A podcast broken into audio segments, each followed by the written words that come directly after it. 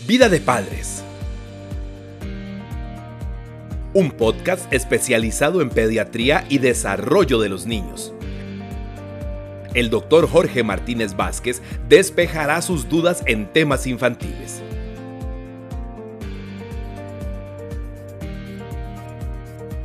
Vida de Padres, episodio estreno, todos los jueves a las 7 de la noche. Muchísimas gracias por su compañía. Bienvenidos a este episodio número 5 de nuestro podcast Vida de Padres. Eh, como siempre, en compañía de nuestro director, el doctor Jorge Martínez Vázquez, eh, vamos a tocar un tema eh, que tiene pues atentos a todos los padres esta semana y es el regreso a clases. Doctor, muy buenas, saludos. Hola, ¿qué tal? Gracias por acompañarnos. Doctor, esta semana regresaron las clases presenciales eh, evidentemente este año eh, el tema COVID está en boca de todos, estamos en el mayor pico de la pandemia y justamente pega con el regreso a clases. Entonces, para empezar, ¿cuáles son las mayores recomendaciones con respecto al COVID en este regreso? Bueno, eh, una recomendación muy importante es, si está en el grupo de edad que se vacuna, que esté vacunado, ¿verdad? Eso es importantísimo. Paulatinamente se van a ir vacunando todos los niños a partir de los cinco años pero es importante si está disponible la vacuna que la tenga. La otra cosa muy importante es recordarle al niño la importancia de utilizar el mayor tiempo posible la mascarilla, siempre y cuando, ¿verdad? Esto sea permitido dentro de, de, de, la, de, la clase, ¿verdad? O las actividades que se realicen, que sea una mascarilla de las adecuadas, ¿verdad? Una N95, una KN95, una KFP4, o bien mascarillas quirúrgicas de tres capas por lo menos y que el niño la use adecuadamente. Recordar el lavado de manos, no, no hay que olvidar el lavado de manos, no solo para COVID, sino en general para cualquier enfermedad. Es importante el lavado frecuente de manos, tratar y recordarle al niño que no se toque constantemente la carita, eso es muy importante, sobre todo si no se ha lavado las manos. Y definitivamente un, un factor importante es que los padres que tienen a sus hijos enfermos con algún síntoma, ya sea respiratorio o diarrea, sean conscientes y no envíen al niño a la escuela o al colegio para evitar justamente una transmisión de alguna enfermedad de este tipo. Doctor, en el tema de las mascarillas, muy importante, ¿cómo, ¿qué se debe recomendar a los niños con las mascarillas durante el día? Eh, ¿Cuántas es bueno que lleven a clases? ¿Cómo las manipulan, etcétera? Sí, bueno, eso es, eso es muy importante. Ya dijimos mascarillas que tengan una buena, un buen índice de protección, como repito, N95, KN95, KFP4 o bien mascarillas de tres capas quirúrgicas. Lo importante es que la usen correctamente, que se tapen tanto nariz como boca en el momento de traslado, del, eh, si se trasladan en bus o en estos busetas escolares, pues utilizarlo todo el tiempo, eso es muy importante. Yo le recomendaría que por lo menos tengan dos o tres mascarillas para que el niño lleve esto porque son niños y a veces se les va a caer, se les puede reventar, etcétera, y pueden estar ratos sin ellas. Entonces eso, eso es muy importante. Ahora, las mascarillas de grado médico, como son la KN95, la N95, o lo KFP4, tiene la particularidad de que yo puedo reciclarlas. ¿Qué es esto? Si la mascarilla no se ha ensuciado, yo puedo ponerlas en cuarentena de, por 72 horas en una bolsa de papel y reutilizarla una o dos o hasta cuatro o cinco veces más si fuera el caso. Doctor, eh, ahora que nos habla de ese tipo de cuarentena para la mascarilla, simplemente en una bolsa de papel sin ningún otro tipo de cosa solamente una bolsa de papel, no hay que ponerle alcohol, no hay que ponerle cloro, no hay que ponerle nada, solamente en una bolsa de papel se va a guardar y esto está bien demostrado que, que utiliza, que, perdón, que se puede utilizar para, evitar el gasto de tanta mascarilla, sobre todo que estas de alto grado médico son un poco más costosas que las otras. Doctor, eh, sigamos hablando de enfermedades comunes en el regreso a clases. Hay más allá que COVID, eh, ¿cuáles son esas enfermedades más comunes cuando los niños entran al curso lectivo? Bueno, generalmente los cuadros de vías respiratorias, como es el COVID también, pero hay otros virus, rinovirus, influenza, etcétera. Las diarreas tienden a aumentar también en estos, en estos momentos. La varicela es otra, otra enfermedad que se ha visto que tiende a aumentar a la entrada de clases. Y algo que probablemente a muchos se les va a parar el pelo, Los piojos, la pediculosis también se vuelve más frecuente en las entradas a clases en los niños. De ahí la importancia de revisar a los niños para estar seguro que no tengan este parásito en el cabello. Eh, se podría hacer prácticamente un capítulo sobre el tema de los piojos, doctor, pero ¿qué se recomienda, eh, aprovechando que usted puso el tema, eh, para tratar de evitarlo?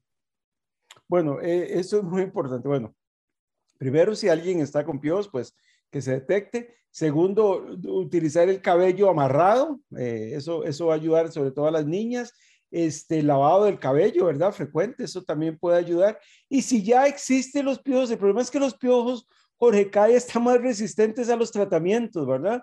Y nosotros estamos teniendo que utilizar tratamientos con medicamentos orales, con medicamentos aplicados en el cuero cabelludo, porque cada vez son más resistentes, entonces esto dificulta tratarlos. Eh, cabello corto sería otra opción, ¿verdad? Sin embargo, si lo tiene larguito, pues básicamente con que se lo amarre, esto puede ser un factor y que los padres constantemente estén revisando a sus niños. Doctor, eh, no queremos instar a que los niños falten a clases, pero evidentemente en algún momento hay algunos síntomas eh, que deben hacer a los papás eh, tomar la decisión de dejarlos en casa. ¿Cuáles son esos síntomas que ameritan que un niño se tenga que quedar en casa? Bueno, la fiebre es un, factor por el cual debe quedarse. La el otro factor es si existen un cuadro de vías respiratorias, o sea, que tienen mocos, que tienen tos, y esto sí se asocia sobre todo a que el niño está decaído o tenga fiebre. Eh, algunos niños en Costa Rica, o sea, muchos niños, diría yo, en Costa Rica tienen problema de alergia, son riníticos y eso hace que, pues que constantemente tengan mocos, pero usualmente es un cuadro crónico, son chiquitos que por lo demás pasan muy contentos, no tienen fiebre, no se decaen. Generalmente cuando hay fiebre asociada a mocos, entonces es mejor que no vayan. Si hay alguna secreción en los ojos, recordemos que también la conjuntivitis se puede presentar. Y si hay lesiones en la piel, eh, eh, tenemos mucho un cuadro que se llama enfermedad mano, pie, boca, que puede ser el tema de otro podcast, que es una enfermedad bastante contagiosa en niños y que tiene lesiones en la boquita, lesiones en la piel, que también hay que tener cuidado. Y también por la varicela, como mencioné anteriormente. Y la otra situación es, este, bueno, cualquier cuadro, pues que sospeche uno que es de origen infeccioso eh, en, en cualquier momento. Uno entiende que muchas veces los padres se ven con la limitante que tienen que trabajar, no tienen con quién dejar a los niños, pero sí es importante ser, ser responsables en ese sentido, no solo ahora que hay COVID, sino en general para evitar contagios a otros niños. Eh, doctor, en temas de nutrición, eh, otra cosa que le, da problemas a los papás o que los hace pensar mucho y estar pendientes es el tema de las meriendas.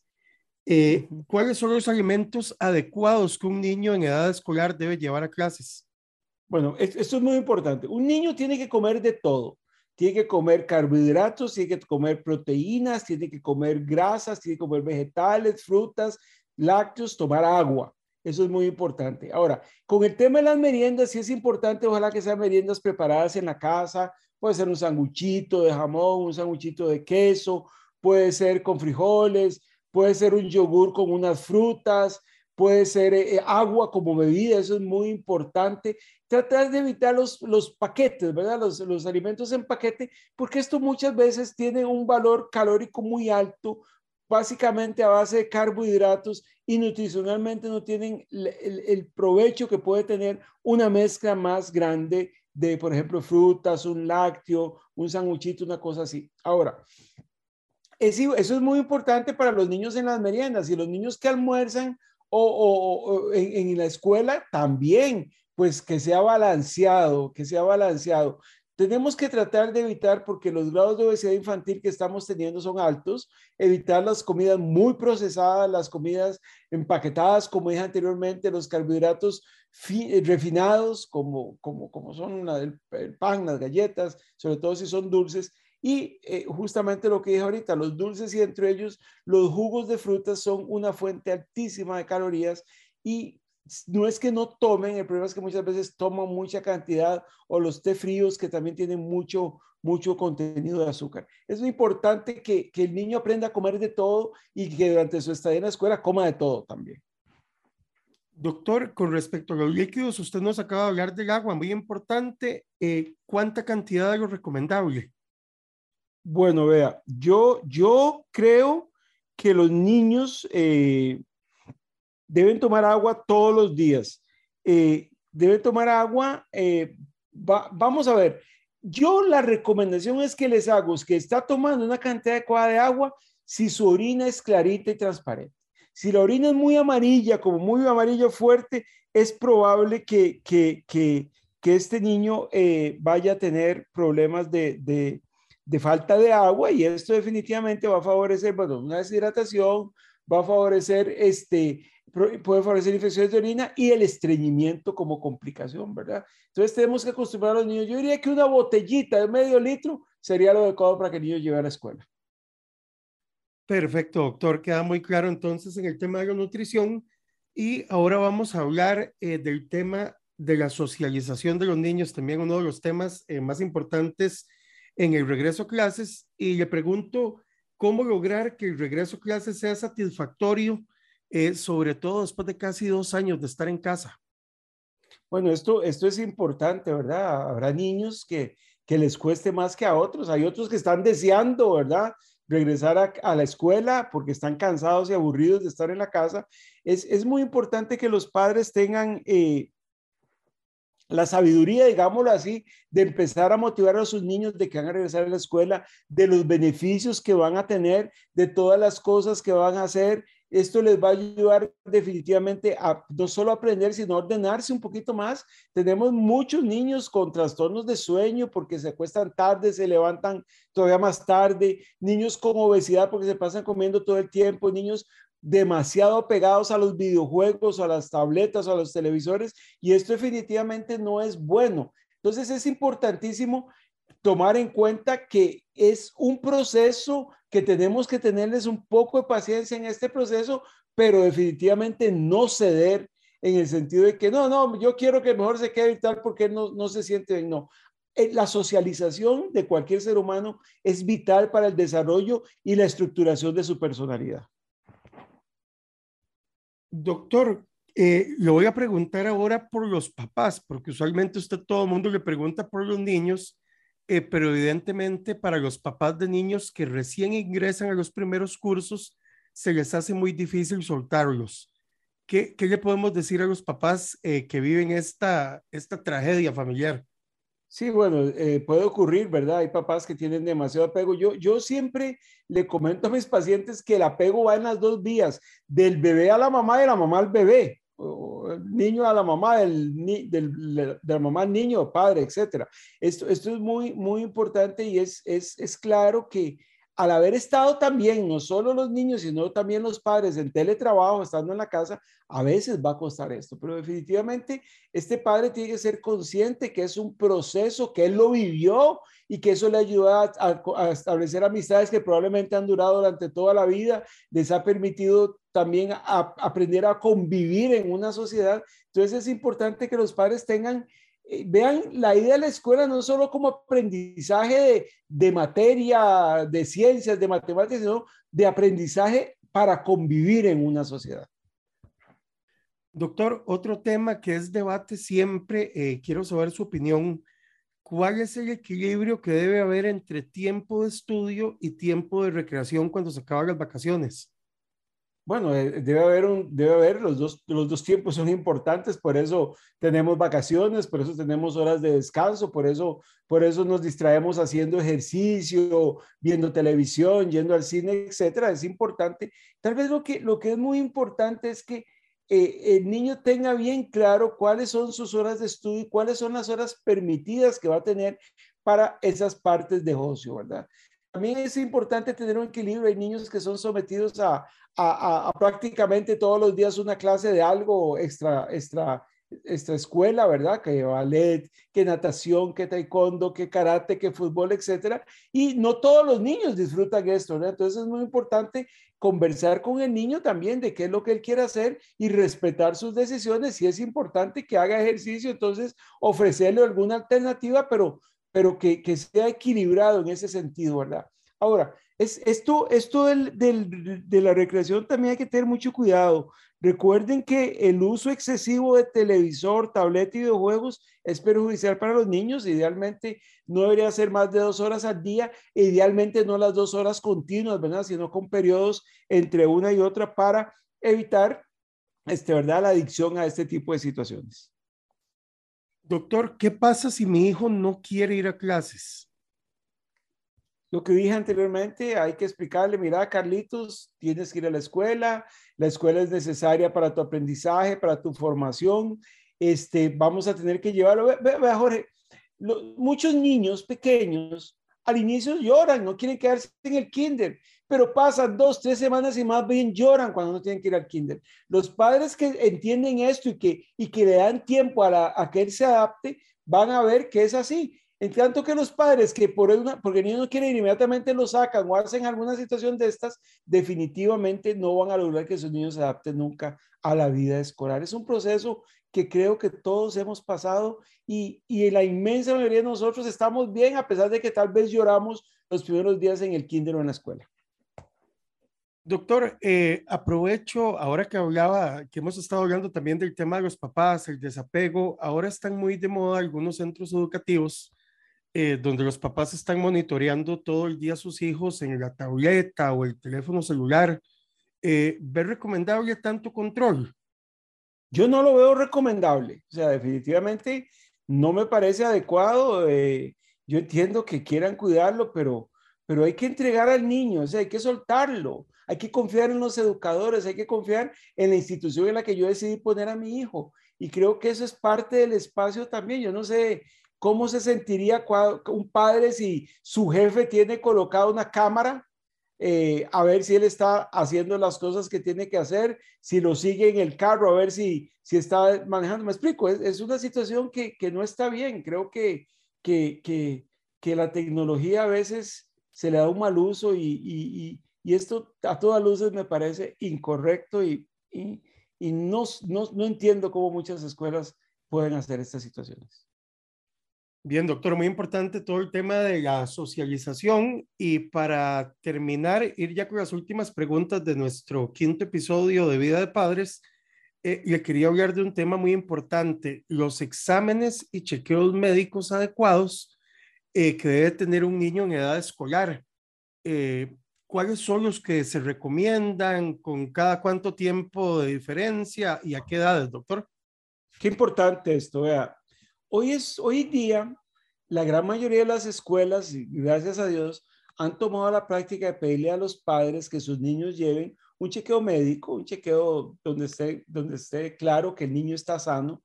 Importantísimo, una evaluación oftalmológica, o sea, de visión y una evaluación de audición. Ustedes no saben cuántos niños que se han catalogado con problemas de aprendizaje, lo que ocurre es que no ven o no escuchan bien.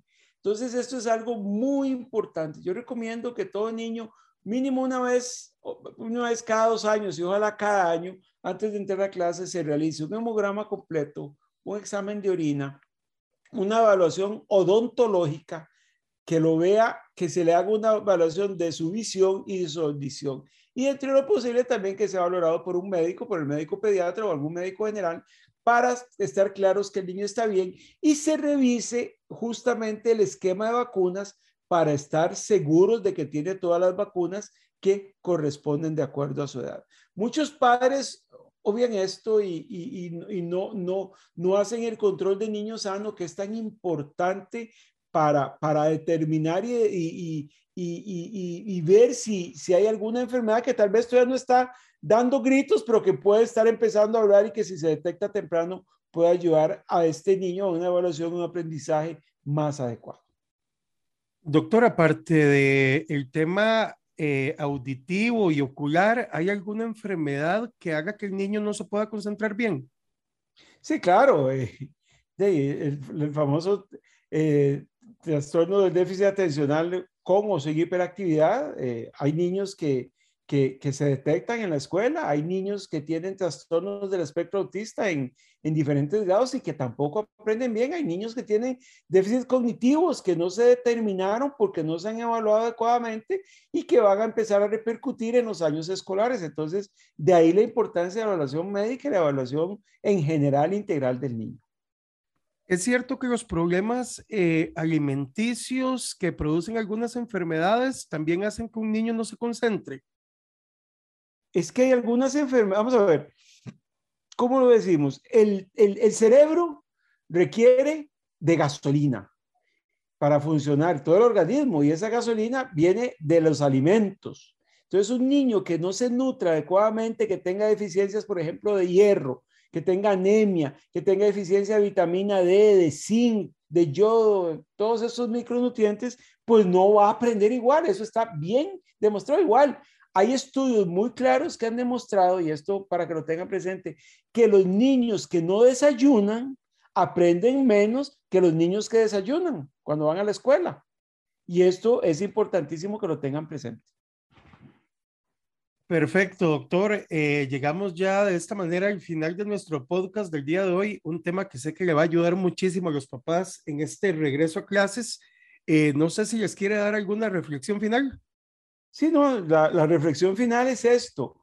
Recordemos el control de niño sano. Recordemos que es importantísimo, es importantísimo tener una evaluación del niño antes de regresar a clases. Recordemos que nosotros los padres somos los responsables de una adecuada nutrición de nuestros niños y recordemos también que muchos niños aprenden de formas diferentes. Entonces nosotros tenemos que estar abiertos a cuando los maestros nos llaman porque tenemos alguna situación de, este tipo, pues ser abiertos y no pensar que es que el maestro no sirve, sino que yo puedo ayudar a mi hijo si escucho al profesional en el campo.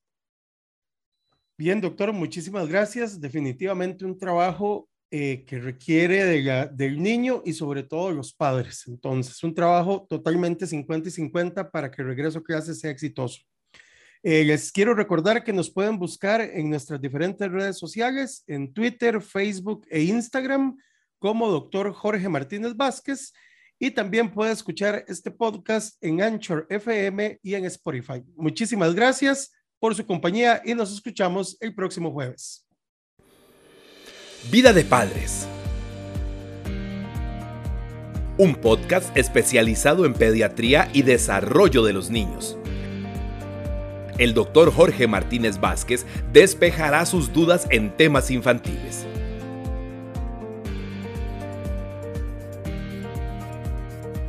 Vida de Padres, episodio estreno todos los jueves a las 7 de la noche.